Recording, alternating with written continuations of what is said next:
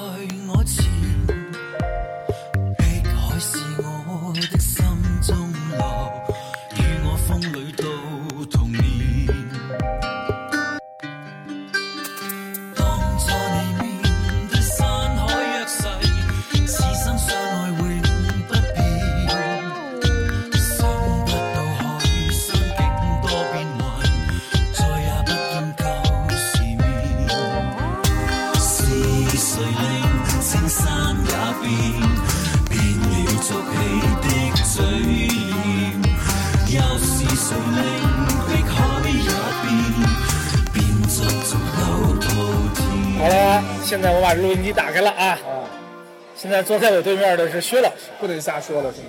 对，我就跟你叫薛老师就行，是吧？啊，可以，酸奶哥，啊，可以。哎，酸奶哥薛老师。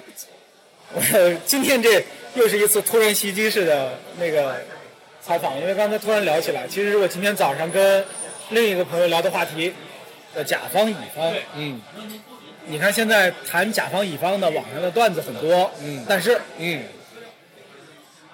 谈的很低级，是不是薛老师？就那些谈甲方乙方的，就一看就是甲方的低低级人员、基层人员，嗯，吐槽甲方乙方的低级人员之间的互掐。我我基本上见到的是乙方突甲方，对，但是谈的都是什么什么修改，大量的黑啊之类的。对，全谈谈什么谈修改啊，什么加班啊，什么说不清 brief 啊，是甲方乙方之间的矛盾，甲方乙方之间的关系哪有那么简单呢？是吧？所以我今天本早上本来想的是可以约一群人，咱们一块儿来聊聊甲方乙方，因为大家都是做甲方做乙方的，嗯，是吧？因为我做了，我做了一年甲方加十几年乙方，然后又做了几回甲方，可以这么说吧？啊，其实我还做过丙方、丁方，对吧？好，然后呢，薛老师啊，酸奶哥薛老师，我做了十几年的甲方，做了五六年的乙方。对，而且呢，是从甲方的基层做到甲方的高层，嗯，又在乙方，现在只做高层。又是高层又是基层，是不是？是也得自己，也不是也得自己干活，也得自己订机票。对呀、也得自己干活。薛老师，你在多少个公司当过甲方？哎呀，我我多了，我咱们咱们不说具体的公司名字，啊，行。先是某顶级快销公司，呃，顶级快销公司我待了一、二、三个嚯，啊啥都顶级。啊，都是世界五百强。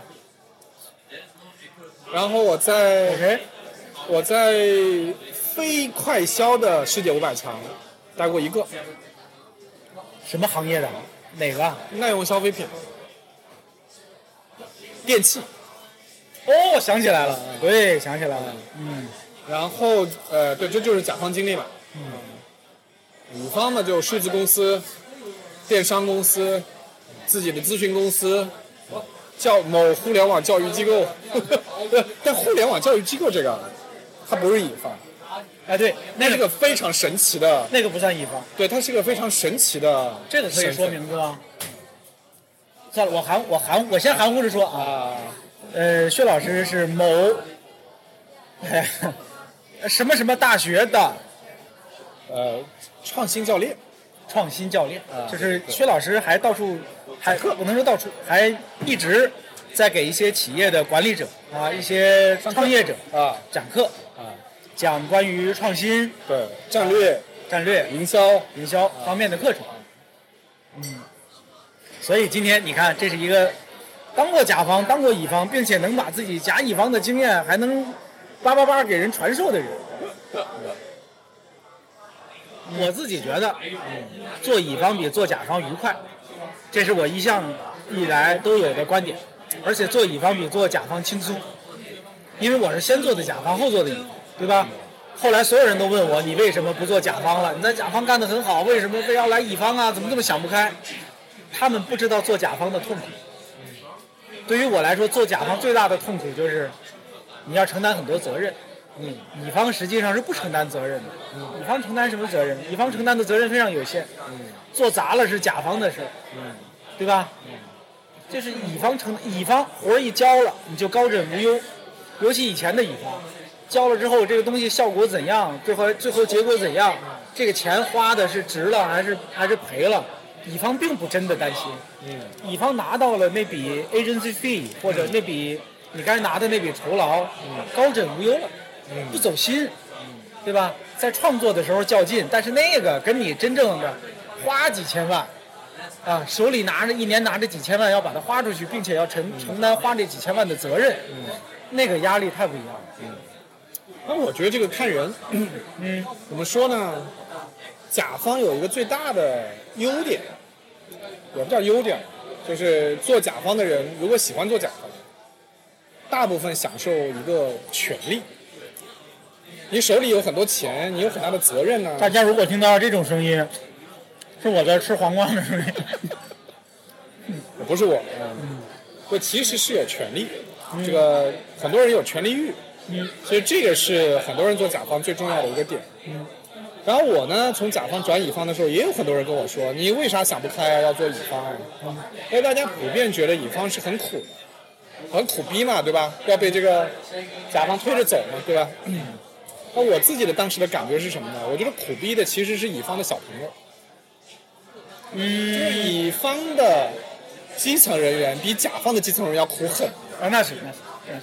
但是乙方的高管或者乙方负责去搞定客户的人，啊如果他是喜欢干这活儿的，其实还 OK。啊，从我的角度来讲，我就挺 OK 的。每个乙方啊，也别说每个，我咱别说那么绝对。我看到的很多乙方啊养了很多不干活的人，啊，而那些不干活的人在乙方里过得那叫一个舒服，是不是？那是每天喝喝酒呀，聊聊天呀，那是打打台球啊，打打游戏呀。那那应该比甲方的多。啊，这种人比甲方的多。对，甲方甲方不太允许养这样的人，是吧？我没见过甲方养这样的人。甲方不行，甲方可以养一两个吧，养不多。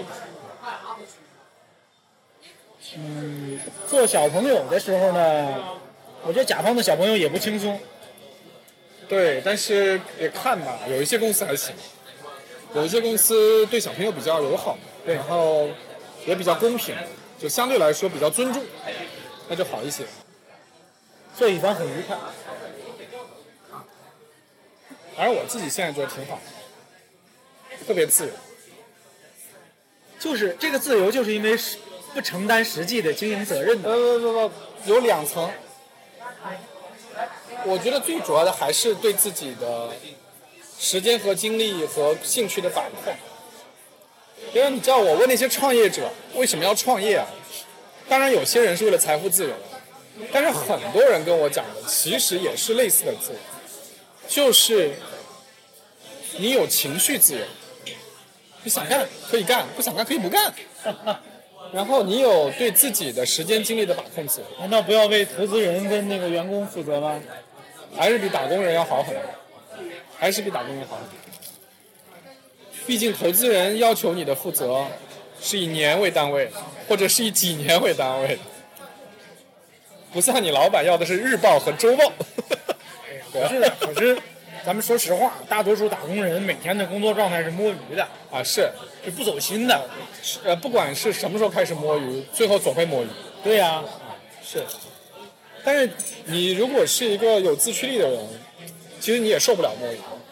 你让我现在如果去公司打工摸鱼两个月，我肯定自己也觉得这个时间太浪费了，我还是走吧。我干嘛在这摸鱼呢？摸的其实是自己的鱼。是的，我又要来输出正确的价值观了，朋友们。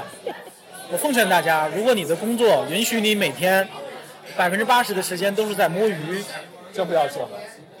那这个工作也许真的不值得你做。啊，它不值得你做，也不要贪图它给你的收入，因为如果你只靠百分之二十的工作时间就能得到这样的收入，你在外边一定可以赚得更多，而不是更少。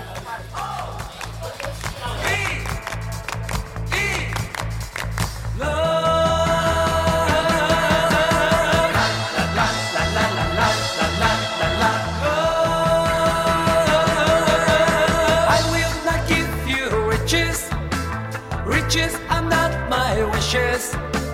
I'll give you the vow of my life. L O V E love. La la la la la la la la la la love. L is for life and living. O is the oath of giving. V N E vow of eternity. L O V E love. La la la la la la la la la. Though the word may be simple. 咱们咱们说点阴暗面的 feeling 你觉得我最爱说阴暗面。啊？你见过很烂的？你当甲方的时候见过很烂的乙方吗？有啊，我最喜欢听这个了，举点例子。但是啊，嗯我得说啊，嗯因为我以前在那些外企相对来说比较正规，所以我其实没有见到什么特别，比如说让你觉得丑恶的乙方。但我见的更多的是什么呢？是无能的乙方。啊，那很多呀。对，就无能到可怜，无能到可怜。就像我这种心比较软的人，到后来就想着算了，就与人为善嘛，也不用非把人逼上绝路那种。嗯，比如哪种无能？我一会儿再说我见到的无能。啊，就是这种无能体现为两个方面：第一，听不懂你说什么，尤其是听不懂老板说什么。那当老板跟你说了一遍两遍，你还听不懂的时候，基本上是个老板就要发怒了，是吧？然后一旦发怒以后呢，就不管他的抬头有多高，这个乙方啊，都呈现出一种语无伦次、待宰羔羊的样子。这个我觉得挺可怜的。你那又又可气又可恨，但是你还不能把它怎么着，因为我们很多乙方是 global contract 嗯哼，没法炒了他。啊，没法炒了他，你只能投诉。那投诉也没用，因为如果这个乙方有一个这么差的 director 或者以上的人呢，他他回头给你换一个也不会好到哪儿去，啊，基本上就这样。我自己的感觉啊，就为什么乙方会有这么多让你觉得无能的人，甚至是一些高管，嗯，是因为最近这些年，嗯，agency 这行业，因为你看咱们所说的乙方，大多数是在市场营销或者 to B 的企业服务这个层面上的，对，这个行业没落了，这个行业招不到一流的人了。哎，这我插一句啊，甲方也一样。嗯，就是我我觉得这两年就是人大量的往互联网公司和初创企业走，所以传统的大甲方其实也招不到好人了。呃，我其实不不掌握这个数据，就比如说，哎，你看，披露八卦了。我跟薛老师为何啊、呃认识，并且有多年的交情，是因为我也是刚才他所说的那第一家那个国际快销公司的前员工。我所说的，我唯一的一段甲方经历就是在那儿。我俩呢，我和酸奶哥薛老师当年是同一年被呃选入那家公司那一年招收的十几个管理培训生。嗯，我没记错的话，嗯我忘了这个数字是不是当年你跟我说的？那个管理培训生当年是全国看了一万几千份简历来着，最后选出了我们十几个人。不记得了。我记得这是当年你你或者谁反正当年我们这工作还是挺抢手。是的，我我我对这个数字没有记错的话，就是最后选出来了我们十五个人左右，还是十七个人来着？是从一万多份简历里，经过层层的面试选出来的。然后呢，我猜现在这些大公司每年的管理培训生项目收不到一万多份简历。我自己知道的，比如说我待的一些 agency，嗯乙方也有类似的 trainee 项目，嗯一年也招收十个嗯 trainee，嗯他们能收到多少份简历呢？嗯，好像是三五百份。我跟你说一个故事吧，特别小。某国际大牌公司，世界顶尖品牌，快速消费品，去我的母校复旦大学，招管理培训生。当天去的高管和 HR 和去做演讲的公司同事，比台下听的人多。是不是特别凄惨？其实这些行业呢，你看，咱不是说吐槽在这些行业从业的人素质差，完全不是那个意思啊。这个行业曾经有过，并且现在还有很多精英的人在里边工作，还有。但是咱们说整体的趋势，就是不如以前那样，是大家啊，是所有的应届生都挤破头想进的公司，是，不是那种你进去之后都觉得光宗耀祖的公司。甚至不是其中，就比如说当年为什么我，我我进这个，呃，当年咱俩一块儿进那公司啊，我们全年级有，我们那专业应该是有一百多个学生吧，嗯，我没记错的话，我应该是所有的人大学毕业的时候，除去人家那些考研的继续念书的，我是所有本科就就业的人里边儿拿到的月薪第二高的人。第一高的那个人进的是咱们同行的另一家公司，也是管理培训生，明白啊，比我高几百块钱。明白了。所以当时快速消费品行业的管理培训生，简直就是一个本科生能拿到的最好的工作。那个时候互联网行业也没有那么发达，不行我们那个时候还没有互联网那些大公司。也同行也没什么同行，是的，不是你本科生也不太好进什么同行，是吧？所以呢，那个时候是有一流的人进甲方，也有一流的人进乙方的。对，啊，就是这个，在我在乙方的从业经经历里也非常明显。我刚进广告公司做广告的时候，身边的同事里边，北大这类名校的毕业生的比例是非常高的。我到现在还有一些当时认识的老同事，是北大毕业的。后来呢，说实话就越来越少了。这个学校呢，也不能代表整个人的素质，但是它多少是一个可参考的指标。是。做甲方的，做乙方的，嗯整体的素质都在下降。嗯这里边也有一个问题，就是，比如像刚才你说的，很多乙方的问题是听不懂人说话。嗯。这真的是一个大问题。嗯。但是这也不不只是因为刚才我说的那个原因，而是人群中、人类当中能听懂人说话的人本来就不多。但是还有一个很大的原因，是因为甲方呢，他越来越倾向于跟你谈生意，和他倾向于不管你是做什么乙方吧，嗯，倾向于你能帮他完成生意的问题。但是乙方呢，至少过去吧，是不参不参与生意。哎，你说一个没有参与过生意的人，怎么听得懂生意的事儿呢？这其实本来就是一个悖论。我自己在做乙方的那些年，嗯，我非常庆幸我自己做过一年甲方。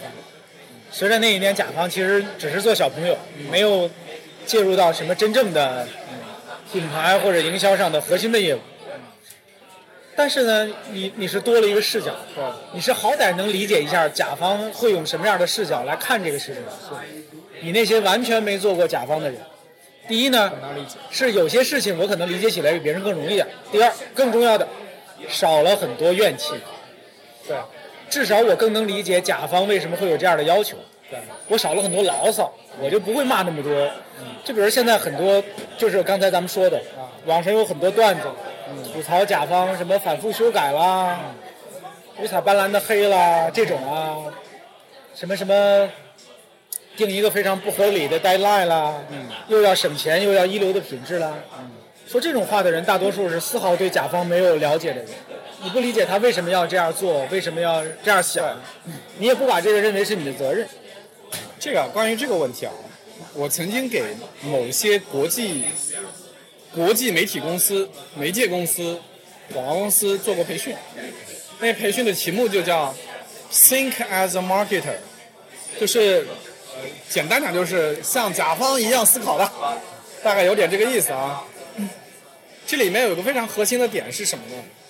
就很多乙方，他看甲方的时候是一个单个个体，因为跟他接触的时候，这个人就是一个人，比如这个总监，这个经理，他觉得这个人跟我是一样的嘛，他干的活跟我差不多嘛。你看到的只是这个人，但是这个背后背后有个巨大的组织，这人可能百分之九十的时间和精力都花在应付那个组织身上，他只有百分之五、百分之三的精力是来跟你搞这个你觉得是他今年最重要的 campaign，所以你就会发现，哎，他怎么一个礼拜都不理我，然后到了周五他妈的让我干一个什么事儿？这人之前故意刁难我还是怎么着？那其实你理解了他的处境，你就知道，还真不是，真不是。我以前碰上过一些甲方，啊，他们明确的表达过，说我们太喜欢跟你们开会了，就跟你们这些做创意的人开会太开心了，这是我们一个星期开的几十个会里边仅有的娱乐是吧？唯一一个能开心一点的会，是吧？因为确实可能创意会给他们带来一些好玩的东西，这讲，就是我们会，他是非常规的工作。对呀、就这是他们工作里边非常小的一部分，是的。这甲方也挺不容易的。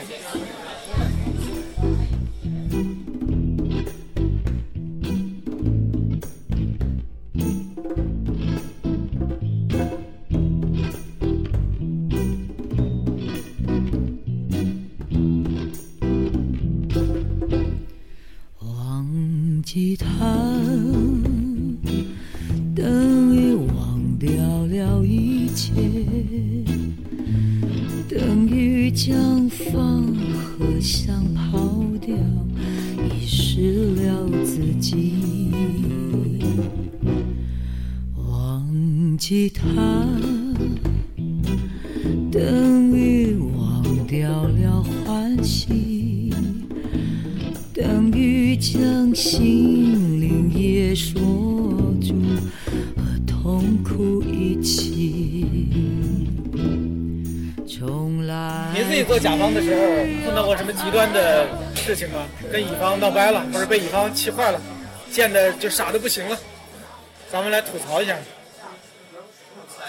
我们跟乙方合作，其实是会出现最后闹翻的场面。最后闹翻的场面呢，这个背后呢，其实都不是那么简单。啊，举个很简单的例子啊，表面上看是因为对方出来的东西不满意，最后拒绝付钱。背后的原因是我的老板想换 agency，对吧？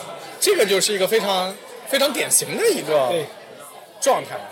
这就这就不能怨人家听不懂你们说话了，对因为大家说的也都是三分真七分假，是三分假七分真都有可能的。是，然后呢，我以前跟 global agency，尤其是啊，就是是知名国际广告公司打交道的时候呢，你可以说点缩写什么之类的，让大家猜一下。基本上都会陷入最后是政治语言的斗争，就是我还挺佩服，就尤其大家讲英文骂人不带脏字儿的时候，我是我是非常配合的。比如说，我举个特别简单的例子啊，啊，有一次我老板他提了一个要求，结果我的这个乙方的老板就说：“哇，他说我们的智商可能太低了，我们是不是应该去进修一下，上一些课？”你看，这个其实就是在挖苦我老板。是的，我老板就回敬说：“那主要可能我是个中国人，我的英文太烂了，所以没有办法让你们理解我的意思。”对方又很尴尬，只好说：“No No No，你的英文好极了。”所以就经常会干这种事儿这也是一个职场智慧。啊。当职场的沟通里边出现反常的礼貌的时候，对，那过度客气的时候，对。是一个非常危险的行为，是吧？是的，就是确实，如果是平常大家沟通很和气的甲方乙方，对。突然，我以前也有过这样的经历。嗯，说实话，你我也后来发，就有的时候，当你对一个人特别，嗯，反感的时候，或者你开始要阴阳怪气儿的时候，嗯，你的第一个反应是特别的客气，对。你要跟他把称呼变成您。对，我什么时候开始说您了，那可就 接下来可有可能就没有好话了。是是，我我说我说没说我？说过的，你好像你好像知道，我不知道你还记不记得啊？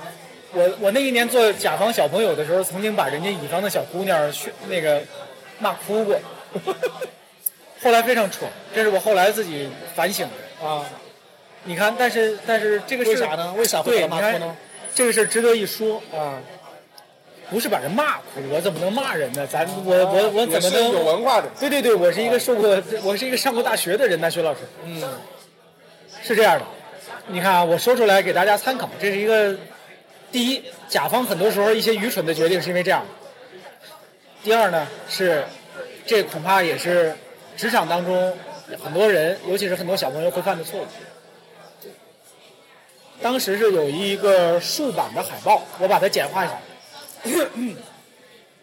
有一个现成的竖版的海报。我的领导突然告诉我说，这个我们还需要一个横版，急用。嗯。你赶紧联系一下广告公司，嗯。能不能改一个横版出来，嗯。让他们报个价。那我就赶紧联系呗。我打电话给当时的 agency，呃，上海的某家国际 4A，我说我们有这么个需求，要改成横版，尺寸是怎样的？你们告诉我个时间，然后给我报个价。对方说好，我们赶紧商量一下。过了大概两个小时，给我回电话。我当时就不满，为什么两个小时才回电话？这件事要商量两个小时吗？两个小时后给我一个回复，我没记错的话，大概其实说我们三天后能给你，大概收你的报价呢，我们算了下，大概七八千块钱。国际果然是国际 4A。嗯。对，嗯。我当时作为一个刚刚进入这行几个月的小朋友，嗯。认为你是在欺负我，嗯。而且你给我的这个答复，我没办法跟我的老板说，嗯。我跟我的老板说，他们竖杆改竖板改横板要三天，嗯。要八千块钱，嗯。我认为就是不合理的，因为我自己用 Photoshop 把一个竖版改横版半个小时就搞定了，嗯。对吧？而且我理解不了这事儿干嘛要八千块钱。嗯。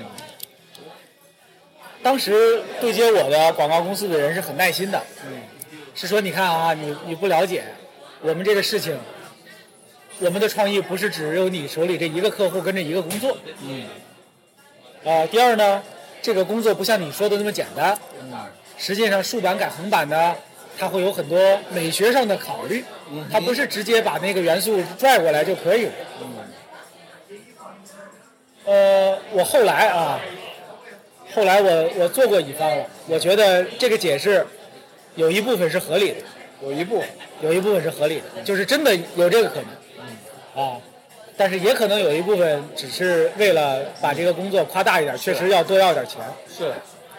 但是当时，这就是初入职场的人把这个责任担在了自己身上。嗯，我就把把这件事情谈到一个合适的价格，让他们以最快的时间产出，当成了我自己的责任。嗯，我就说不行，这个我们肯定不能接受。啊，你们第一，今天下午就要给我；第二，你们的价格，我觉得这样是不合理的。嗯，你们再给我压。嗯我当时，我我觉得进入了一个在我觉得在乙方看来就是不可理喻的状态。啊，其实你明明只是个甲方的小朋友，你干嘛跟我们这么横，来提这么无理的要求？我们怎么可能你一说就给你改？什么今天下午就给你？怎么可能嘛？就拧在这儿了。最后其实是把人家说不好是急哭了还是气哭了。啊。那最后结果是什么？最后结果是他的领导写了投诉邮件给我的领导。啊，那我我很好奇，最后花了几天时间，花了多少钱？我忘了，但是肯定不是当天给的。我猜我记得是我没记错的话，是我的领导说啊，这个事儿没有那么急。啊，没事儿没事儿，你不用管了，我来跟他们沟通吧，啊，嗯是吧？你弄得我也很恼火，嗯。就是确实我也没问清楚到底有多急，到底你的预算是多少，这都是我作为一个小朋友没有问清楚的事情。你看，这就是最常见的一个情况，甲方一个不了解情况的人，又擅自做决定，去压迫乙方，把努力压迫乙方当做自己的工作成果，乙方呢也找不到那个沟通的渠道和解释的突破口，最后大家就僵在那儿了。我猜当时人家乙方的，比如说那个创意负责改这个稿子的人肯定骂街了，是吧？只不过当时这种错误我就犯过一回，因为我的我的甲方生涯就那一年。但是我从另外一个角度来解释这件事儿啊，为什么甲方的小朋友会有这样的压力呢？就看起来是一个自己给自己找的压力啊。但我觉得这个压力是很合理的，尤其是市场部，嗯，基本上各大公司的市场部都是这个公司比较，我们用英文讲 aggressive 的，这个文化它鼓励 aggressive，因为你不能做个老好人，你不能做个传声筒，你不能做个工具人，我来解释一下，虽然我猜，呃，正在听这个节目的你一定英文很好，但是 aggressive 是激进，是积极，呃，大概就是这个意思。所以，就是你必须在这个公司里面，把在你的团队里面，在老板面前树立一个追求更好结果、更激进的人。所以其实这个是很自然的反应。如果你假想一下当时你的状态，不管是这家公司还是其他公司，跟你说了个价，跟你说了个时间，你就老老实实的跟你老板说，就是这个价，就是这个时间。老板一定会跟你说，怎么 agency 说什么，你就是什么呢？你的作用在哪里啊？你还是个 trainee 呢，你怎么能这样？很有可能，很有可能很。有可能。所以其实这种压力啊，它并不是自己平白无故找来的，它是那个文化下面必然的产物。对但是还是觉得那个事儿啊，如果是一个成熟的人，可能会做得更聪明一点。但是当时也就是年轻嘛，就是没做的。对，而且最有这里面最幽默的是什么呢？就是你的对象呢，跟你去就对面的这个乙方啊，通常都是 global contract，所以他其实给你的每一个报价、每一个时间都有标准，他还不是给你瞎报的。所以在这个情况下，其实的确过多的 argue 意义不大，哎，对吧？这这这，但是小朋友不知道，小朋友不知道。三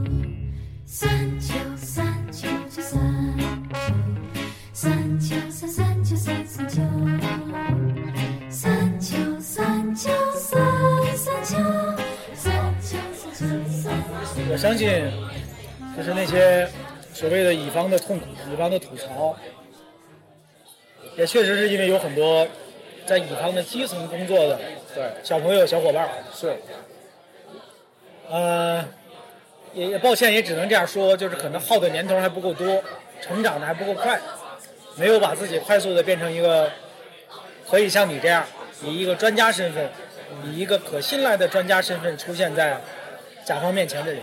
对，但这个我不是很了解啊，就你可能更有发言权。一个纯粹从乙方生长出来的人，比如说我从第一线 account 开始干起，或者是一个 creative 开始干起，你有机会最后只能够成为一个甲方尊重的专家吗？有可能，有可能。我见过很多，他们像他们像这个行当里的老工匠，嗯嗯，OK，就是或者是信得过的创意专家，嗯，就是会是那种玉皇大帝躲在桌子底下高喊一声“快去请如来佛祖”，就是那个如来佛祖。对。但是你看，你这你说的就是专业人士，对呀、那如果是 account 呢？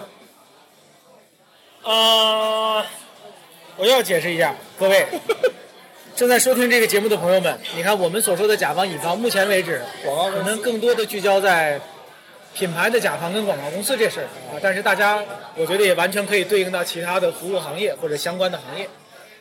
呃，刚才这个酸奶哥薛老师所说的这个 account，全称叫 account service，它指的是广告公司里的客户服务人员。我觉得有很多 account account service 的客户服务人员是可以成长为客户信任的专家的，但是他们一定不是靠服务这件事情变成专家的，不是，他们可能更多的是靠，他们其实是一个品牌策略人员，对吧？实际上他是承担的一个品牌专家的身份，或者他有很多营销经验的营销的操盘经验。嗯，就是 account service 是一个职位，是一个部门，但是确实不太算一个专业。他在乙方内部是一个专业，如何去对接客户，如何服务客户，当然是一个专业技能。但是对于甲方来说，这不是一个专业技能，对吧？它并不是一个 expertise，嗯，是吧？这词还是 profession，我说不好这俩词儿应该用哪个？这大概是，他甲方真正需要的不是服务，嗯，甲方需要的不是说你，是吧？对我态度多好，对我当然也也有一些甲也有一些甲方，有一些甲方是需要服务，但是更多的还是靠。我见过一些品牌策略人员会被甲方视为专家，我见过一些设计人员被甲方视为专家，对，我见过一些导演，嗯，被甲方视为专家，这些我都是见过的。就是这事儿就得找他对，啊，比如，呃，我觉得这可以提具体的公司名啊，我前两天见了一个我的朋友，他是国内某个顶尖基金公司的市场总监，算吧，做市场总监。哦，他们最近接触了你我都认识的盛家的马晓波马老师。好的。然后呢，嗯，你看，因为是表扬，所以我可以说名字。我跟我这个朋友，这个甲方的朋友说的时候，他就不断的跟我赞叹，啊，说哎呀，说总算找到一个明白人，能非常实在的跟他沟通品牌的问题，以至于非常实际的、非常实在的跟他沟通说这个事应该怎么办。啊，比方说，我听到的是说，你也许现在不该做一个片子，你也许现在不该做这个事儿，以及你这个事儿也许不该找我。你看，就类似这样的建议。嗯，当然也不排除啊，也不排除只是马总太忙，这只是一个借口。可能单子太小了。对，但是就是很这样有可能，我跟你说。但是就是这样的建议会让你会让甲方觉得很舒服。对，这是一个非常聪明的沟通方式。是的，就是你是非常实在的跟我分析我的问题，告诉我用我的资源我该怎么更好的来办这个事情，而不是不只是一味的兜售你的方案。其实所有的服务行业都是这样的。是的，没错。一个卖房子的，如果整天说这个房子多好多好卖给你，你可能就不买。对，一个卖房子跟你说，哎呀，这房子的确有点缺点啊，它的缺点是什么？我告诉你，没错但是我觉得这个价格合适，对吧？说不定就买。这个房子是有，是我得告诉你是有一点缺点，对所以我偷偷给你打一个什么什么样的折扣，这个房子就卖出去。这就是个聪明的销售。是的啊是这个逻辑。你看，这说到底又是一个沟通的问题。这个沟通呢，有的时候是技巧，有的时候是天性。这是一个特别重要的点，因为我们讲甲方乙方啊，其实我后来发现，不管你做乙方是做什么业务，嗯、我们讲的广告也好，我现在做的咨询也好，甚至是我做个老师也好，不管你做的是什么业务，你以为帮他解决了一个商业问题，你以为帮他解决了是一个需要专业技能的，而实际上最后啊，你解决的都是人的问题。你觉得你解决是解决的是他个人在职场上，在他的职位上要面临的一个难题。而且你的解决方式很多其实是情感式的，哎，你让他自信了，你让他安心了，对对对，这个事儿啊，也你看又涉及到一个更大的问题。很多时候，乙方听不懂甲方的要求，或者不理解甲方的要求，是因为甲方没有办法跟你解释他真正的思考是什么。对，他跟你解释不清为什么这个片子要用 A 方案而不用 B 方案，是。是因为也许只是他的老板告诉他 你要用 A 方案，老板也没有告诉他为什么要用 A 方案，是的。他心里可能也觉得要用 B 方案呢，是的，对吧？哎，所以一个一个不算特别高级的技巧啊，初级技巧，就是如果你作为乙方，你面对的甲方不是甲方的高管的话，你其实完全可以从打工人的角度为你的客户构思解决方案，因为你的客户最终要解决的不是业务问题，是如何让他的老板开心的问题。这就涉及到一个语境问题了。这就是我我我去年在外边讲课老给人提到的，超我、自我和本我。哇塞，你已经到了这个逻辑啊！是的。举个例子，有很多人在职场上只会说官话，啊，只会说那些非常严肃的、正经的职位之上该说的话。嗯，这件事情没有错，但是有可能导致你们的沟通是非常表面的。嗯，啊，以前都说这个要跟客户交朋友、啊，甲方乙方最好的是变成工作伙伴，变成朋友，就是因为不能大家永远板着脸公事公办的说那些官话，那样的话很多问题是谈不清的。是，但是像你刚才说的，大家都是职场中人，有些话是可以说的很实在的。你到底碰到什么问题，我能帮你怎么解决？大家说几句贴心话，也许那个沟通就可以进入到了自我状态，而不是那个板着脸、挺着胸、穿着西装的超我状态。那话再说回来了，为什么又有很多甲方乙方传统的公司必须要喝酒呢？啊，必须要喝高呢？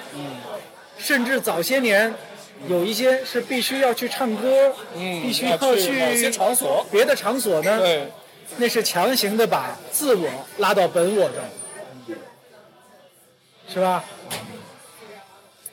呃，我原来给给大家讲，其实这是跟品牌传播也是有这个问题的。嗯，就说你去某某局的呃窗口办事儿，那坐在里边的是一个完全跟你板着脸公事公办的人，但是你突然发现他是你表姐夫的同学，啊，他就马上从李科长变成李哥了。从李科长变成李哥，就是从超我到自我。哎，然后你通过你表姐夫约李哥出来喝了个酒，你还把李哥灌醉了。李哥勾着你的肩膀跟你说：“兄弟呀，我这个工作呀，真是说这些话的时候，已经从自我进入到本我了，是吧？这三个是三个不同的沟通沟通状态。我不是劝大家去灌酒啊，我我自己在做乙方的时候，我也没陪人喝过酒，没有跟没有靠喝酒，呃，去跟人做过这种沟通，我自己也并不擅长这个，但是实际上这是一个沟通层级的问题。我见过的，哎，有精彩的例子。我其实原来在书上写过这事。嗯，我见过的，嗯，提案，嗯，一种是完全靠技能、靠业务能力去赢得的提案，嗯。就是一上台侃侃而谈，逻辑清晰，理论深入，啊，表达生动，征服了客户，客户鼓掌，厉害。您是我的老师，说的都对，这个就得让你做，这是一种。第二种是朋友式的体验，就是我非常实在的跟你分析问题啊，我也不是一上来摆出一个老师的姿态，但是我非常实际的跟你谈问题。但是第三种，就是有可能是更实在的朋友，啊，一上来就跟你说，哎呀，我觉得你们这坐这干嘛呢？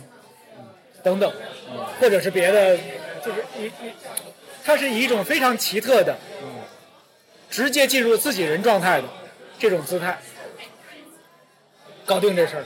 但是我看到的这样的人太少了。说实话，这是个非常，这个比第这个比做成比做到侃侃而谈，比做成专家更难，因为不是人人都有这个能力的，就直接变成自己人，啊，分寸感合适又得体的，大家变成自己人，太难了。你讲的这个提醒了我，就我最近不是老跟企业家在讲这样的人嘛，嗯，战略最后的实施方法就是是组织嘛，因为一个公司要靠一个公司里的人和靠组织来完成的。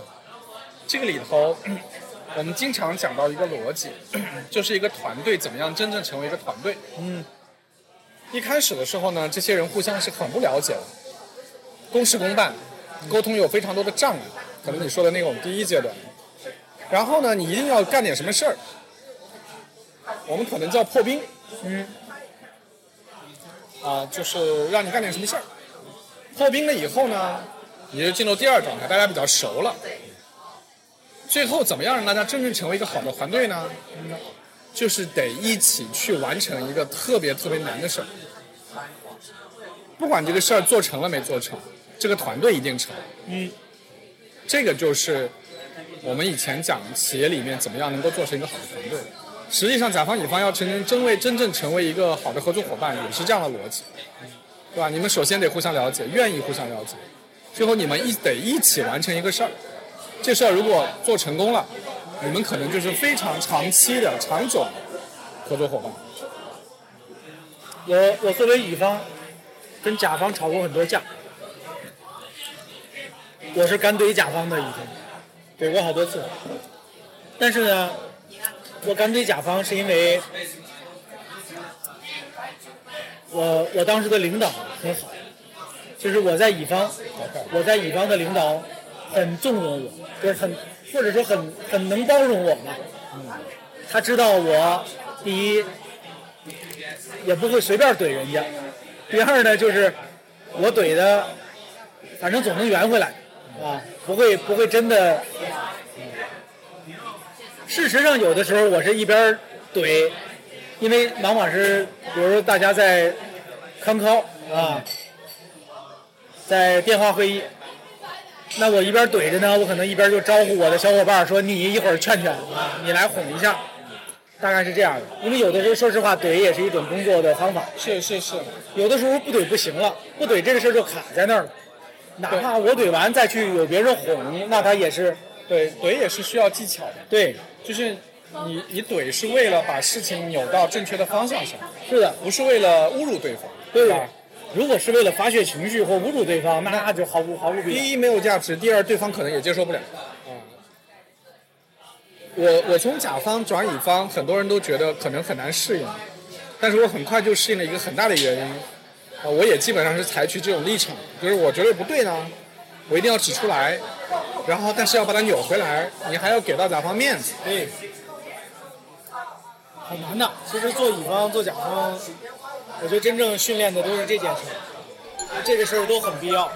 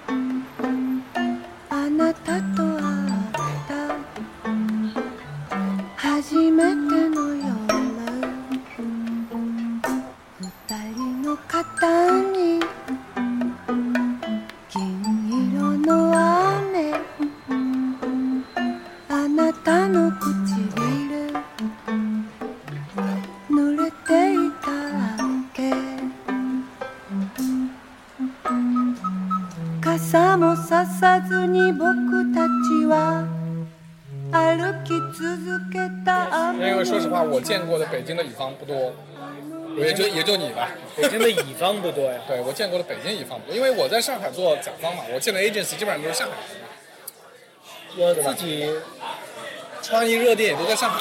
北京有创意热店这个东西吗？哎，你这你你侮辱了我们北京的所有创意热店这句话。你给我说两个创意热店的名字，我们北京有大量的创意热店，比如我就不说名字了。他们他们又没给我，他们对不起各位，你们没有给我钱，我不提你们的名字了啊。比如那谁跟那谁的公司，还有那谁啊，我就不提你们的名字了。啊，我孤陋寡闻了但是搜北京创意热，哎，你知道吗？现在，啊哎呀妈呀！我前几年看到最可笑的事儿，啊，啥？就是某位啊某些广告同行啊对外发的通稿是某某某某最近啊在北京开张，就是嗯宣布创办了他们的创意热店。你你懂了吗？就好像我了啊，他刚刚写完了他的第二本畅销书，就大概是这种感觉。你怎么知道畅销啊？您公司都没开呢，就先热起来了。创意热店。它不是他不是人少就叫热店是吧？那叫创意小店，那叫创意小店的朋友们，那不叫创意热店。自称创意热店的太多了，是吧？那个这不知名的创意热店叫什么创意热店呢？其实说得上的名字也就那么几个，对吧？对，而且这也是一个很悲哀的事儿。创意热店，你发现没有，也是两三年一波。前几年大家都在讨论的那几家创意热店，最近这两年已经没有人所以前面你讲到盛家的马晓波老师，马晓波老师从来不说自己是创意热店，就很好。他们也不是，他们的确也不是，他们想做的是为 for A 的公司。何必贴这种标签呢？是吧？而且这又不是一个又不是个金字招牌，是个很廉价的。这跟网络红人有什么区别？跟网红是一个概念。我也刚想说，这跟网络红人有就是我现在发现，如果你去一个酒店是网红酒店，它通常意味着什么？第一，乱七八糟的人很多；第二，质量比较差，就装修质量比较差，给你搞一些花里胡哨的东西。所以一般我现在都避开网红景点、网红酒店，你一说网红酒店，我已经想象出来它的大堂里紫色的灯光了。还会在游泳池里放一只粉色的呃火烈鸟对对对对对。对，这不管什么饭馆放个火烈鸟就叫网红店，我怎么那么多？那北京动物园那么多火烈鸟，也没说自己是网红动物园。说起来，网红这件事情，前几年我是在网上怼过，也不能说怼吧，嗯，不能那么说，不能说那么轻浮的话。我在网上是发表过一些反面的意见的，就是当时有一些，呃，在当时比较红的自媒体，嗯会发一些文章，不只是自己，也号召大家来总结你见过的最傻的甲方是怎样。大家在里边点名或半点名的说出自己遇到的甲方的所谓奇葩事迹。我当时还在乙方，我当时应该是还在乙方，让我这件事让我非常的气愤，就是我觉得这些人毫无乙方的哎，但你没发现吗？这是个大生意，让乙方吐槽，嗯，有地方吐槽，是个大生意。举个例子，哎我就不能点名了吗，就是某一些自媒体嘛，是靠这个活着的嘛。我我不知道他们盈利模式是什么，他们这样是怎么盈利模式？呃，在靠在甲方给你被骂到的甲方给你钱洗白，哎，真有。第一是广告费，哈哈，第二是上课，就你们不是集结了很多小乙方吗？嗯，给大家上课嘛，上培训课嘛。嗯，据说已经裂变了几百个群了。嗯，这也挺有意思。这也挺，你看，所以你知道我说的是谁吗？我也不知道你说的是谁。但是大概都是这一类吧。呃，但但是就是，但你看，你就很难集结起一个甲方吐槽乙方的声音啊。对对对就没有这声音。对，你看啊，来这一点我再分享一点我人生的经验啊。如果现在在听这个节目的有甲方的朋友们，请你们不要把所有跟广告有关的自媒体大号都当做广告 KOL 或者广告专家，他们很有可能只是广告圈专家，而不是广告专家。对，这个世界上有很多广告圈专家，他们知道广告圈的所有的人和事和八卦和典故和掌故，他们不懂广告的，他们没有自己操作过案例，他们不懂品牌传播和创意的原理，他们对各个公司的人事变动非常清楚，不代表他们懂广告和营销该怎么做。你发现没有，人是很难分清楚这些事儿的，是的，人是很难分清楚这些事儿的。是的。嗯、很多广告圈专家后来都暗度陈仓，以广告专家的身份，以营销专家的身份到处是吧行走江湖。我们也看到过很多，在各个颁奖礼呀、是吧我？遇到过不少。对，反正哪个行业都有这样的人，就是他是行业专家。这个描述又不清楚，也不对，对，这个描述又不清楚，不对，这又混淆了这个概念。呃，大家听懂了，我觉得啊，很多甲方都苦于找不到合适的、性情相投的乙方，这挺难的。其实呢，我后来觉得，嗯，没有办法，所有的服务行业归根到底还是信人，你要跟着人走，而不是跟着一个公司的牌子走。嗯就是一个某一个品牌下某某一个公司品牌，不代表那里边有符合这个公司标准跟价值观以及作业水准的人，你还是要找到水平和呃脾气、调性都匹配你的人，这个非常难，这个非常难。很多创意热店为什么热，以及大家信任它呢？就是往往这些热店都是在很小的时候热起来。嗯，你找这个店就是找到那个人。对，可是现在找，是吧？哎，我就别提那些大公司了。如果你现在已经找不到大卫奥格威了，嗯，你也找不到 Bill b u r n b a c k 就这些人都找不到了。他们当年是靠一个人的创作才能，或者说一个团队的创作才能，撑起了一个公司的牌子。但是现在已经完全不是那回事儿了。那你看这种以服务为核心的生意，都是人的生意，不管你是做什么服务，最后都是人的声音。对，这也是这个行业的问题，你发现吗？就是人的声音很难复制啊，很难很难很难规模化呀、这是个好现象啊，薛老师。但是那么好复制的话，那那我们就完了。哎，但你那我们就完了。那那你没想过吗？就是这个你的你的能撬动的东西就比较少。撬动那么多干嘛？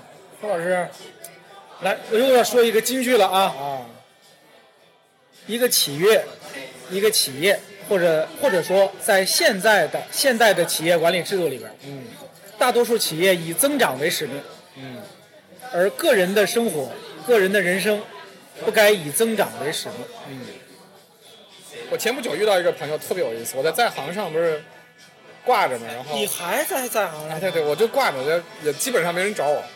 前不久突然有一个人找我，是一个在南京开馄饨店的大哥，我插播一个八卦，薛老师，我至今仍然可能是在行上最贵的人，多少钱？一万五俩小时。，啊那那你是贵，我才九百八。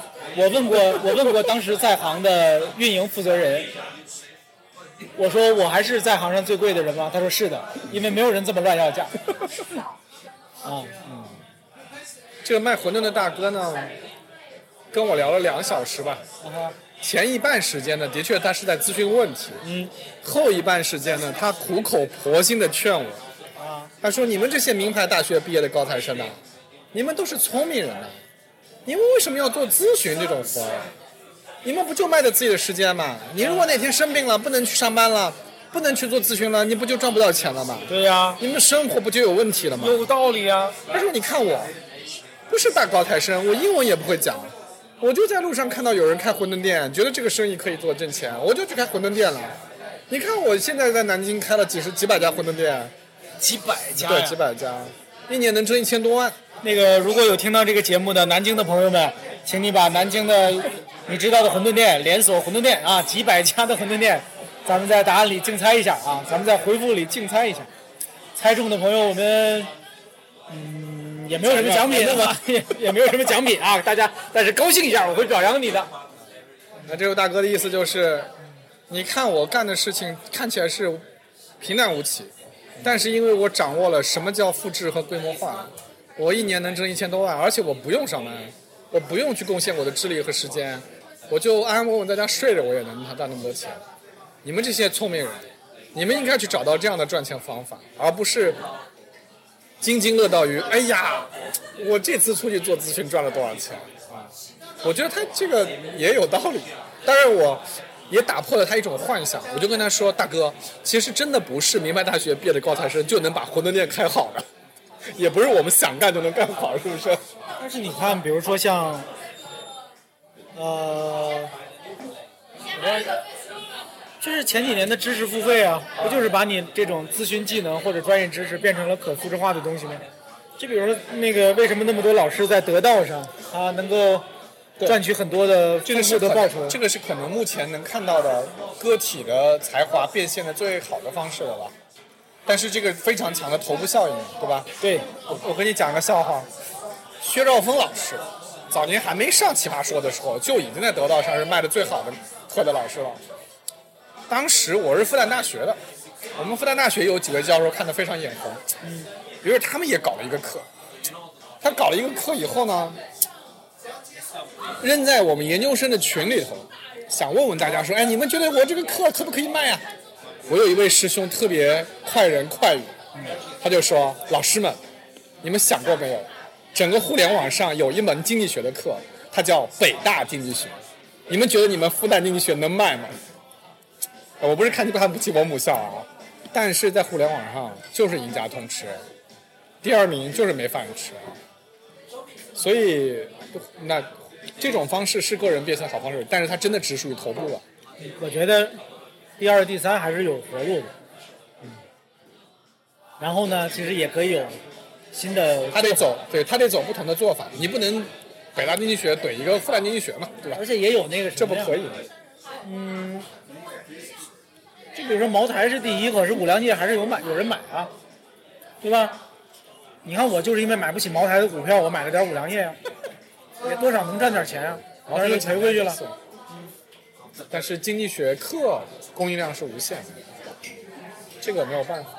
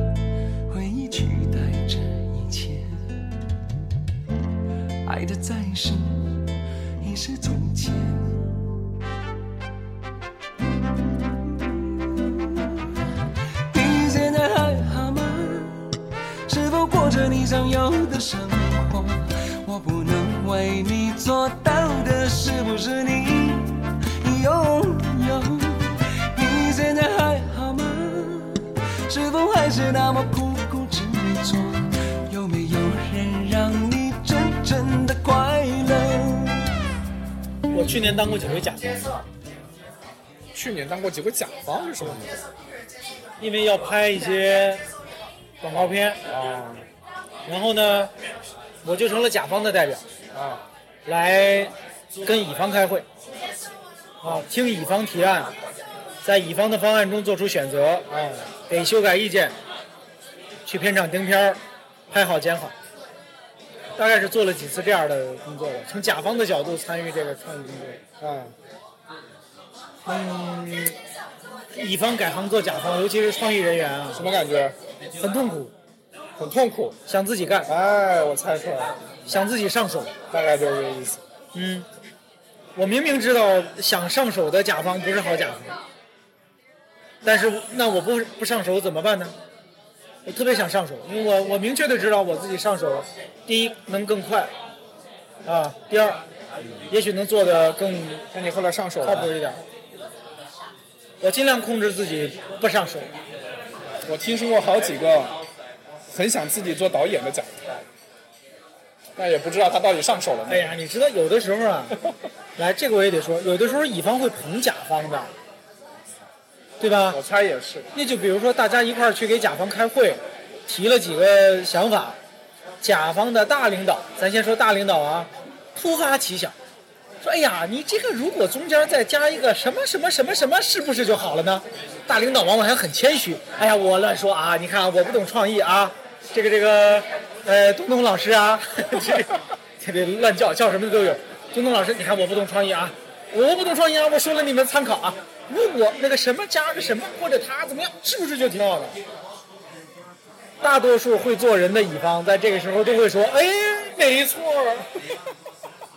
你看看，我们就没想到，是不是？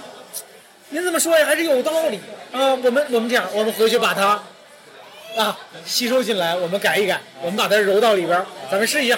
啊，其实呢，这个想法就是：第一，我回去尽量揉，也许揉不进去；第二呢，也许揉进去效果不好，但我让你看看，对也许下回你自己看的你就你看看就行。你就知道了，放进去不像这样啊。也有的时候就假戏真做了呀，或者是说他最后结果虽然没那个什么，但是他就会跟人吹啊，说你看啊，我也见过很多这样的哟。就是甲方会跟我们说，你看我啊，我不懂创意啊，但是我上次跟一个乙方合作，我随口说了一个创意，人家就说还不错，人家说你，哎呀，你看什么李总啊、薛总啊，你虽然没做过创意，没做过广告，但是你审美非常好，你的点子非常精彩。我见过不少这样。对他把乙方对他的吹捧，他把乙方的顺口答音儿当成了真的，然后呢，就更增强了他参与创意工作的信心，让他更有信心的来指导乙方的工作，甚至直接上手做。我见过很多，其实这个挺可怕的，就是不光是创意的问题啊，我见过有一些甲方的老板，我觉得职业经理人相对还有好一些，有些真的是创始人本人，啊因为成功太久，成功太久，可能最早的成功的确也跟他个人的才华有很大的关系，然后他会产生很多很荒谬的想法。就在你在一个普通的人眼里，你会觉得这怎么可信呢？你怎么会信呢？但他就真信，因为他身边所有的人都这么跟他说。比如说，他们身边所有的人都知道，老板觉得自己很帅。我就讲个特别简单的比方，所有的人都说你真帅，我也见过。然后他就真的觉得自己很帅。而且你知道，我是去年去参加了一个什么什么活动来着？那个，哎哎，大伙儿说我不说了，我参加了某一品牌的活动，就是这个品牌的负责人，啊就是公司上下都都是帅哥，啊，帅，所有人都这样说。嗯，这显然这是变成了一个公司里边不争的事实了，对，他他本人真的会信。不是？他本人真的会，所以我现在回头看历史书啊，我觉得做好做好一个皇帝真的挺难的。你想，这皇帝身边都是些什么人呢？都得说皇上您太英明了，您这决策太牛逼了，这这你还能做个明君，还能接，还能听见不同的意见，还能兼收并蓄，还能承认自己错误，这太难了，这不是正常人能干出来的，是不是？皇帝是最大的甲方，对你看这真的，你看皇帝这种。甲方大老板。对吧？这现在甲方大老板一不高兴，最多让你失业。对，那时候一不高兴就让你掉头，让你全家都掉头。现在的甲方只能让乙方掉头发。对对，所以你看这个，所以就回想一下，真是挺不容易的，挺不容易。刚才咱们所说的，其实更多的在人的层面，咱们说的是甲方的人跟乙方的人，是，但是还有很多甲乙方的矛盾是机构甚至体制层面上的矛盾。比如，我明明记得这个例子是你当年跟我说的，啥例子啊？某公司收购了同行业的另一家公司。啊，A 公司收购了 B 公司，嗯，收购之后的公司要重新起个名字，我就不说具体的了啊，啊，找了一个顶尖的咨询公司嗯，来咨询，那我这个新成立的公司名字该叫什么合适？该咨询公司派出了几十上百人的团队，嗯，做了大量细致的工作，最后产出了一个长达几十页甚至上百页的报告。嗯，报告在经过缜密的分析和调研之后，得出来了结论。：A 公司收购 B 公司之后，新的公司名字应该叫 A and B。这跟我最近刚听说的。啊啊，你你刚说的我的那个。朋友说，找了一个顶尖的咨询公司，来为自己的品牌，啊，给了上千万的钱，要给出一个品牌的定位来。这几千万换来的是一份详尽的报告以及一个结论，就是贵公司的品牌最好定位成某某品牌，中国顶尖什么什么品牌。就大概吧，我我不能说的太具体啊，这就是意思就是这个意思。你看，就是这种啊，这个问题出在甲方还是乙方？就是出在乙方只能产出这种低质量的报告，还是说是出在甲方会愚蠢到花钱买这种报告来给自己买一个安心？这问题出在哪？这是一是不是一个体制层面上的问题，导致甲乙方之间会出现这种愚蠢的？还有一些啊，我再举个例子。我觉得那也是一个体制性的腐败，我我跟它叫腐败吧。社交媒体时代，所有的传播都能看到营销的效果，结果就出现了甲方跟乙方合谋做假数据、做假数字的情况。对，是吧？甲方投给乙方两百万，让乙方去做一个传播，乙方呢自己留一百万当利润，剩下的一百万有二十万用来买 KOL 的内容和发布，剩下的八十万用来买假数据。呃，假数据甲方是完全知道的，因为那些数据已经假的没谱了，啊，全是水军填补的同一格式的回复跟点击率。没事的，因为甲方拿到这个数据就算成功了。对，很多公司是这样做的，我觉得这是这个行业的成体系的腐败，没错，这是甲乙方合谋的腐败。没错。嗯你怎么看这样的现象？我觉得你说的这两个事儿不是一个事儿啊，不是一个事儿。就说前面那个哎不对不对，第一种难道不是一种合谋吗第？一种不是合谋，我觉得是合谋。你先说。呃，第一种啊，愿意花几千万请咨询公司干这个事儿的，基本上是创始人，创始人拍板。嗯，所以呢，它不是一种腐败，至少不是一种腐败，因为创始人自己的钱。我觉得呢，其实你说的这种 case，它都还没有出街。其实你看出街的也很多呀。某某品牌是某某行业领导品牌，某某品牌是行业第一顶尖，出街的都很多啊。那为什么呢？我觉得吧，这这个事儿说起来比较复杂哈。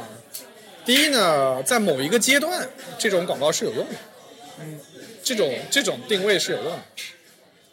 第二呢，这么多年也没有一个新的理论来取代这个理论，导致企业家们要求助的时候呢，他能得到的也都是这样的东西。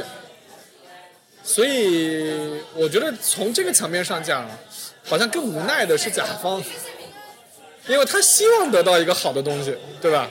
他到最后只能拿到这样的，呃，我觉得他更无奈一些。对就是他花那几千万的时候，也许想想到的是拿到一些有价值的东西。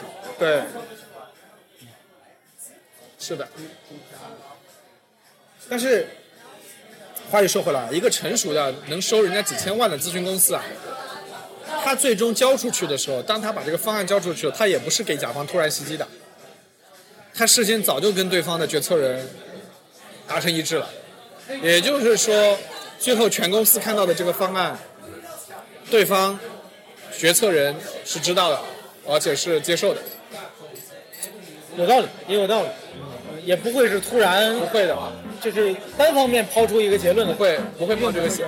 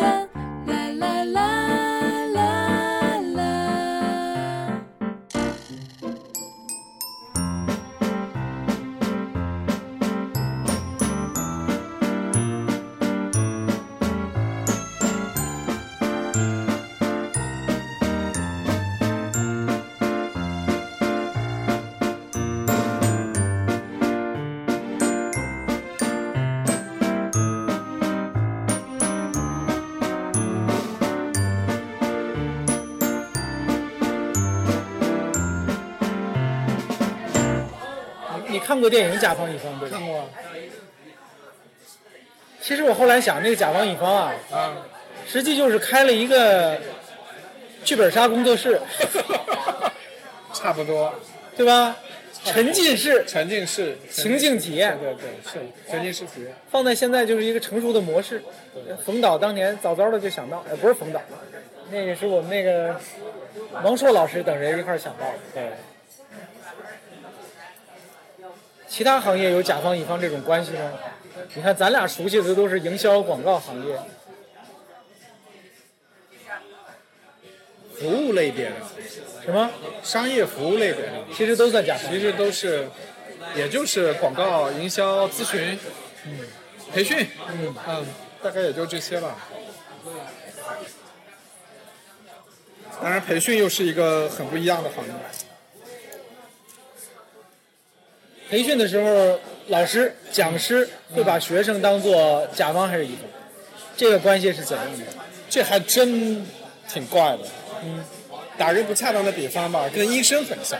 嗯，你说医生收了钱给病人看病，他算乙方吗？好像是，好像是，但是医生不是传统的乙方，医生也不愿意被看成是乙方，是吧？呃等等，其实这样的，我想起来了，我我以前其实常举这个例子，嗯，呃，不是医生不愿意被看成乙方，或者医生不是乙方，而是乙方其实都应该像医生那样才对。理想的状态是乙方都应该成为受人尊敬的医生，只是乙方不争气，做不到像医生这样。你看，为什么医生能是医生？因为医生掌握的技能是病人完全不掌握，他有绝对的权威。老师跟学生也是这样的，我有绝对的权威，我说的就是正正确的。大多数学生没有本事 challenge 老师，病人也没有能力 challenge 医生，是吧？啊，你过来跟医生讲医学道理，你说你在哪儿查的，在某搜索引擎上查的结果，哎呀，我不说名字，你非得说名字，这这是事实嘛？你除了百度，你还能用啥？你说，搜狗，就类似这种吧。你是没有本事、没有能、没有资格去 challenge 人的，对吧？那就是人家这个乙方是非常他的专业性是不可撼动的。但也不是所有的乙方都能做成这，对吧？这这这个这个太难了，对吧？很多的乙方的活儿没有那么专业性。呃，乙方都希望自己做成诸葛亮，甲方要三顾茅庐来请，是吧？请回去之后呢，马上告诉所有兄弟们，以后都听他的，啊，我都信他的，他说的就是对的，还特别尊重你，临死的时候连儿子都交给你，是吧？还告诉你可取而代之，哪有乙方能能受到这样的尊重和礼遇的？愿自己不争气啊，乙方朋友们，愿自己不是诸葛亮啊。甲方乙方可能是世界上最简单的合作关系，其实有很多更复杂的合作关系。比如说，呃，你就比如刚才说的一个企业的创始人吧，嗯，乙方对甲方负责就行了，乙方对甲方负责拿钱，嗯，如果你是一个企业的创始人，你看阿里不是有他自己的文化吗？要先对谁负责，再对谁负责，最后再对谁负责，因为他要负责的面向很多，你要排除优先级，你要同时兼顾好几方的利益，它比乙方单纯的为甲方负责复杂复杂多了。你到底是为客户服务，还是为股东服务，还是为员工服务？这是一个更复杂的抉择，会直接导致你日常的经营行为的很多不同。但你看啊，你这是把自己放在经营者的角度来看这个问题了。嗯，那你放在经营者角度来看乙方，其实也是一样的。比如说现在你开一个，就像我吧，开一个咨询公司，我也要看好几方呀。第一，我得看我的甲方；第二，我得看我的员工；第三，我得看我的供应商，我的乙方。其实我也是要 manage 这件事情的。所以回到你刚才讲的个逻辑啊，用我们讲，呃，讲商业模型了，讲到增长飞轮的时候，那你就会，我马上就我就会问自己这个问题：我开一个咨询公司，我最重要的资源应该投在哪？我是应该请请特别牛逼的这个咨询顾问，还是应该找到一条客户的大大粗腿？还是应该打磨一下自己的什么能力？所以你看，这个就是一个，其实所有的商业模式都是一样的，你最终得在里面找到那个点。所以其实我觉得个体也是一样的，比如说你是一个个体，比如说你在一个企业里上班，你其实也要想清楚啊，我在这个公司里，如果我想在这个公司里飞黄腾达，或者至少能够有好的发展，我的那个力着力点在哪？我是让甲方赏，如果我是个乙方人员，我是让甲方赏识我，客户赏识我，还是我的老板觉得我把客户忽悠的很好更重要？哎，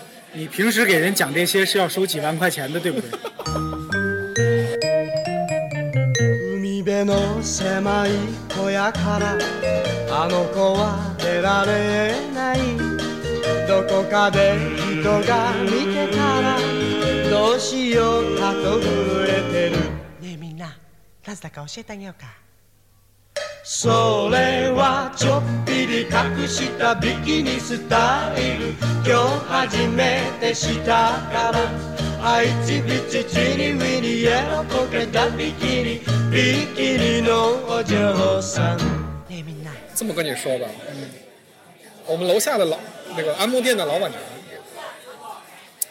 有一次跟我聊天儿，按摩按摩店的老板正规按摩，正规按摩。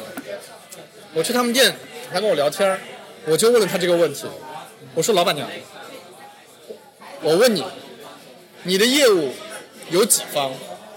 他说，哎，主要是两方，一方是客户，一方是我的技师。我说，那么老板娘，我就问你，你的业务要转起来，如果是个增长飞轮，是应该努力去找到更多的客户呢，还是招更好的技师呢？你看，这是个听起来是个很简单的问题，但是是个很严肃的问题。这个老板娘很厉害，她就跟我说，她想了一会儿，她说，我们这一行大部分的人都认为更重要的是技师，因为这个店技师好，所以客人来慕名而来啊，这个店哎呀很不错啊，装修的很好，技师也很棒。他说不是，这是不对的，因为我们这个行业啊，技师工作时间短，通常干两年就不干了，流动性很大。如果我的客户是冲着技师来的，各位，你们听这个声音是芹菜。这个技师一走啊，客人就走了，我的生意啊没有持续性，久而久之啊，我会被技师绑架，他们会要求我分更多的钱，这是很多的培训公司和咨询公司遇到的问题。嗯，发现没有？很多咨询顾问出去单干了，很多培训老师自己跟客户接洽了。他说，所以我的增长飞轮的启动点是客户，只要客户买单我，买单我开的店。他愿意来捧场，我根本不怕招不到好的技师，因为这里有钱赚，所以我要投资我的客户，也就是花更多的时间笼络我的客户。哎呀，我觉得他非常有前途，所以给他清楚啊，我给他跟他说的很清楚。所以我给他免费的上了这个咨询顾问以后，人家没有送你几千块钱的卡什么之类的。没有人家邀请我入股了，啊，所以我现在是一家按摩店的小股东，你真的入股了？啊，真的入股了，按摩店的股东啊，小股东啊，入股之后还正规，收益率非常好。真的。啊，你之前一定没有想过，一家正规按摩店的生意其实收益率还是挺好的。在疫情，在去年有疫情的情况下，收益率是每年是百分之五十，是个非常不不错的投资呢，同学们。我去找找我家楼下怎么就没有按摩店？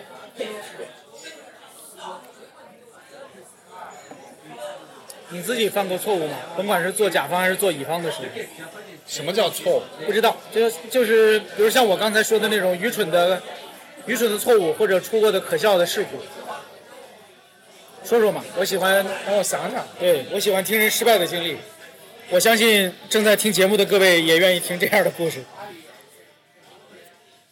我觉得我早期的时候不是一个特别好的甲方，因为我其实不太会管理我的乙方，就是我缺乏斗争经验。嗯。啊，对我干过一次特别傻的事儿，嗯，特别小的事儿。当时我的品牌要做赠品，我 brief 了两家 agency，让他们都给我做设计。他们是设计连生产一起做的，嗯，所以让他们两家做设计。他们改了一稿以后啊，我很难决策。我说要不你们再搞一稿，于是他们两个又乖乖的再改了一稿。改了第二稿以后，我就觉得哎呀，好像都有可取之处，要不你们都改第三稿吧。于是他们都改了第三稿。你会发现这最后事儿，这个事儿就变成了一个无休止的修改，只要你的时间允许。对呀、这时候有一家 agency，有一个供应商啊，哎，我再插一句，我又要说金句了。很多做乙方的人痛恨 deadline，他们觉得自己的人生就是被各种 deadline 毁了，因为有不断有新的 deadline 在催促他们快速的完成，在高高压力的情况下完成工作。朋友们，乙方的朋友们，这样想错了，是 deadline 拯救了你，请感谢 deadline。如果没有 deadline，你就会有无休止的修改，对，跟无尽的折磨。对，你要感谢那个 deadline 就在那儿，因为 deadline 之后你就可以解脱了。啊，当然我指的是我这个指的是确定的 deadline 啊，以及最后的那个 deadline。有些 deadline 并没有 dead，就是还没有死透，它还会不断的死而复生，那种 deadline 不是好的 deadline。反倒是乙方应该尽快的定一个 deadline，给自己定一个越早到来的 deadline 越好。啊，不要拖得更晚，拖得更晚就会出现更多的变化，拖得更晚就代表你重做的次数可能会更多。没错，请感谢 deadline。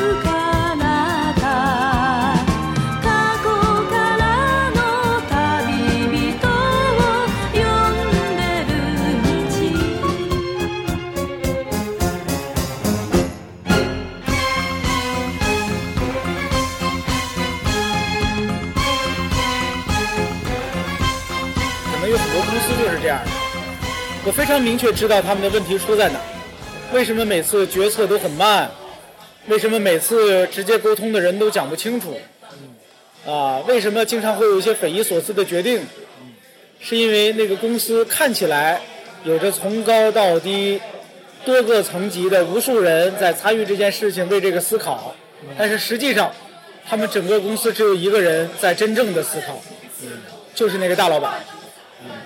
下边的所有人的思考都是装样子的，嗯。大家都在等着大老板来做决定，嗯。大老板只要指出一个方向来，大家就朝着那个方向呼啸而去，嗯。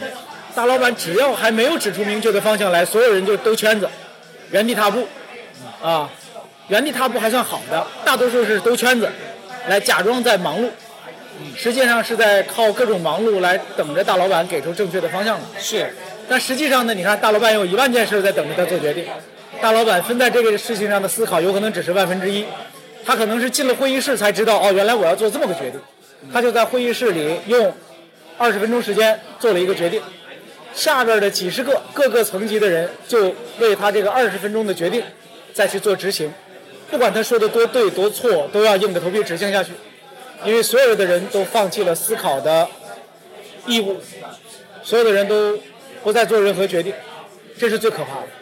我见过很多企业，就是整个企业就是这样一个将死的企业，是一个所有人都像行尸走肉一样在工作的企业。我不只为这个企业担心，我也为这些企业里边在工作的这些人担心。他们是甲方，按道理说，你看，被大家认为是养尊处优的好工作，实际上我觉得还不如做乙方，是吧？这变成了什么呢？你是个傀儡吗？你是傀儡的傀儡啊，你都不是傀儡，因为那个线儿是隔了好几层才传递到你这儿的，毫无意义。你的工作头衔儿叫高级经理，叫资深总监，又又有什么用呢？毫无尊严。这种公司挺多的。对呀、我觉得那个领导，我不知道他自己意识没意识到这件事，我猜是很容易意识到的。但他没有意识到。这种问题基本上都出在领导身上，对吧？对，如果全公司只有领导一个人思考，那这个公司很坏。然后这个领导会觉得他特别累，特别委屈。但是他也可能觉得自己很伟大。对对对对对，他就觉得，哎呀，你们这些人都不行，对，只有我是还是我厉天英才。对，还是我厉害。你看公司大大小小的事还是靠我。然后他还会很累，哇，非常累，每天累得像狗。就是你们这么些人工作了俩月都没有弄清楚，我在会上对，我的灵机一动我就清弄清楚，我下回灵机又一动，所以这个这个公司全靠所以这么说，他也挺满意的，他也挺满足的吧。全靠领导的灵机，啊，这这也这个挺好，大灵机这也挺好，这也挺好，他也他也得到了他要的成就感，也挺好。我上学的时候，我们的管理学教材一上来就讲要做学习型组织。现在讲生物型组织，对，就是我猜这个理论早就更新换代了，应该叫生物型组织。都在讲学习型组织，因为这个词儿我也好多年没听过。嗯。呃，实际上，每个个人都得把自个儿变成一个学习型的人，嗯，或者至少是一个开放型的人，否则也很容易变成一个像刚才说的那些僵化的组织一样，变成一个应该这么说吧，我觉得个人是很难对抗组织的。我们首先要承认这一点，就是很难在一个僵化的组织里面保持个体的清醒。众人皆醉我独醒这种事儿，其实是挺难，非常非常难的来，金句又来了。啊。最近这两年，有很多人在担心信息茧房这件事情。啊，实际上，最大的茧房是你自己选择的生活环境跟生活圈子。嗯，是吧？嗯。一个人选择了一群保持终日无所用心的狐朋狗友，一个人选择了一个僵化的、腐败的工作环境，一个人选择每天刷被算法推送的抖音短视频，呃，这句话我会删，这句话我会删掉的。这我说的没关系。如果我没删掉，就是我忘了啊，请大家原谅我。实际上，茧房都是自己建的。就实际上，这个世界上提供了很多个逃脱茧房的办法。嗯，啊，比如，是的，也许每个人的自由呢，有多有少，有强有弱，但是你总有点自由。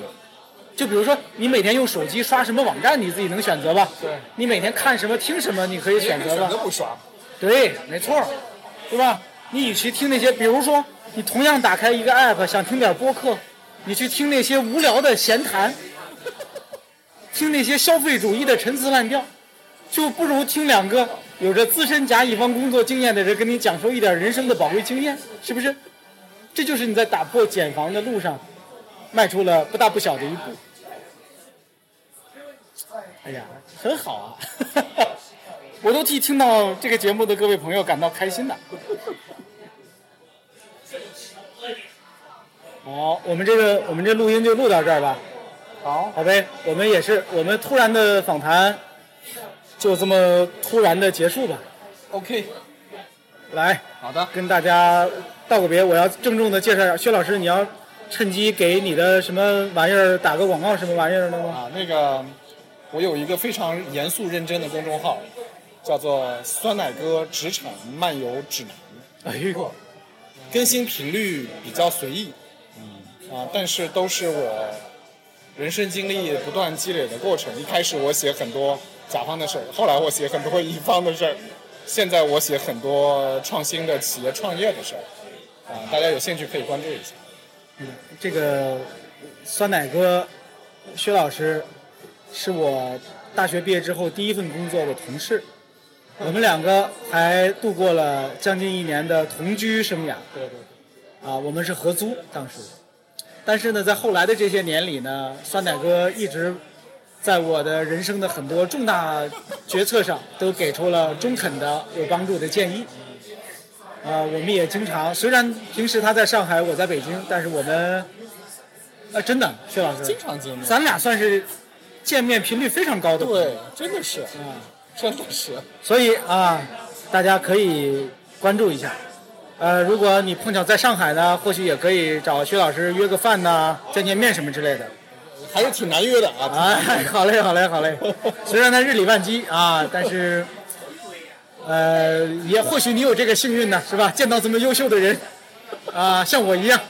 我的妈呀！哎呀妈呀！好嘞，那我们今天啊，我们就录到这儿了，各位朋友，再见。再见。